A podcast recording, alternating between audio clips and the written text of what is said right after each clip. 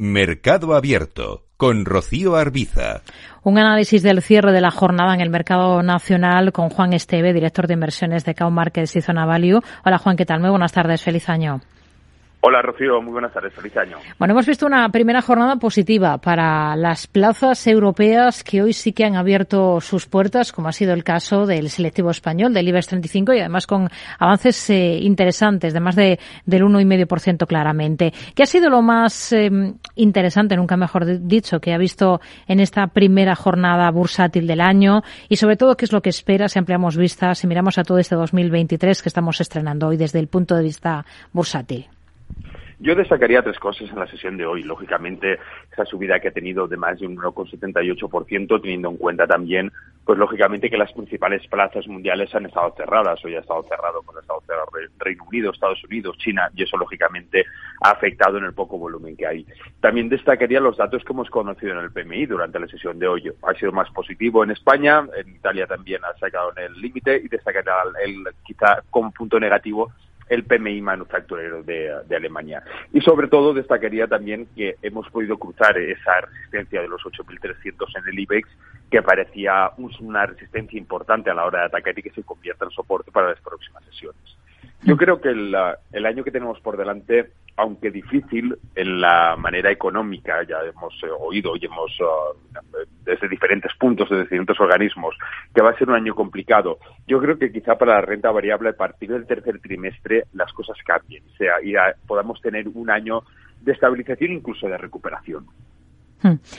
¿Qué, va a mover eh, este ejercicio las bolsas este año? ¿Ustedes en qué se van a fijar especialmente? ¿En qué se están fijando ya? Porque estamos en 2023. Yo me fijaría indudablemente en la evolución de la inflación. Es el, sin duda alguna el detonante mm, clave de este ejercicio. Cómo va a ir evolucionando, cómo van a ir manejando los bancos centrales las políticas monetarias, más agresivas, menos agresivas, conforme va evolucionando y de qué manera se está estabilizando y cuándo sin dejar de mirar, lógicamente, a China, sin dejar de mirar el petróleo, sin dejar de mirar la guerra que hay en Ucrania, los cuellos de botellas en cuanto a los componentes, todos factores que pueden afectar de una manera negativa o reducir la presión en las bolsas. Hmm. Si miramos a, a, protagonistas, hoy tenemos, por ejemplo, en el foco al Santander, porque inicia una nueva etapa con un nuevo consejero delegado, Héctor Grisi. ¿Qué retos tiene Grisi por delante en el Banco Santander? Yo creo que aquí hay varios retos. Por una parte, estabilizar o, darle continuidad a ese buen ejercicio que han tenido el año 2022. Y sin lugar a dudas, también los bancos ahora van a acontecer una situación en la que va a aumentar la morosidad y eso va a ser un problema dependiendo de conforme tengan los balances unos y otros. Yo creo que al final su mayor responsabilidad va a ser mantener el banco en el nivel que está ahora mismo y mejorar quizá ese modelo de negocio que ya habían empezado a reformar hace unos años hacia un modelo de negocio no tan tradicional, sino más virtual y reduciendo mucho más los costes. Hemos visto hoy a Grifols encabezando las alzas durante prácticamente toda la jornada dentro del selectivo español, con subidas al final al cierre de más de, del 4%. ¿Qué espera de la compañía este año? La compañía sí que el año pasado vimos que tuvo una, un ejercicio bastante dispar, bastante negativo. Se habla también de este, que este año podría ser el, quizá el año en el que consolide, está haciendo muchos ejercicios por uh, mantener su deuda, por darle más rentabilidad al negocio.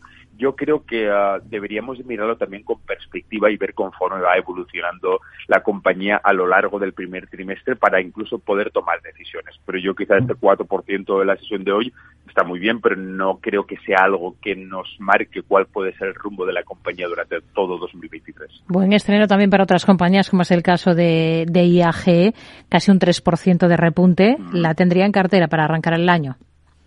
Yo creo que sí, yo creo que el sector turístico es un sector que ah, tiene que dar repuntes desde ah, dos años para acá, ya lo hemos visto con las últimas presentaciones de resultados.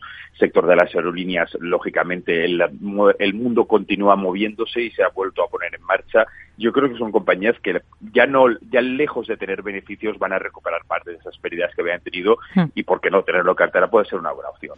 Entre las pocas en negativo de la jornada hemos visto acción a eh, la compañía de energía, la filial de energías renovables de Acciona, con descensos muy tímidos, todo hay que decirlo, de apenas el 0,11%. ¿Qué visión tienen ustedes ahora para el valor?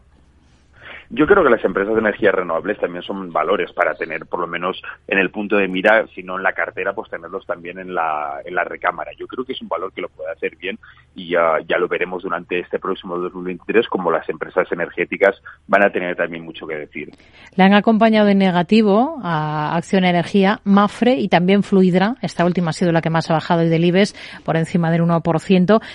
Juan, si tuviese que seleccionar a cinco valores españoles para comenzar este año, ¿cuáles serían y por qué? Pues mira, yo uno de ellos sería Mafre, ahora mismo que, aunque lo tenemos en rojo, yo creo que Mafre dentro del, del sector seguros, del, del, sector servicios, es una empresa, además ya una empresa muy sólida y una empresa que puede tener un recorrido y que seguramente lo va a tener el año 2023 muy óptimo. Yo quizá también me dirigiría, en, en lugar de empresas uh, en concreto, yo me dirigiría a empresas del sector financiero, energético y sector turístico. Yo creo que son los segmentos que ya nos han ayudado este año 2022 a impulsar el IBEX 35 por delante de muchas bolsas europeas hmm. y creo que puede ser una muy buena opción para 2023. Juan Esteve, director de inversiones de Cow Markets y de Zona Value. Gracias. Muy buenas tardes. Un placer. Buenas tardes.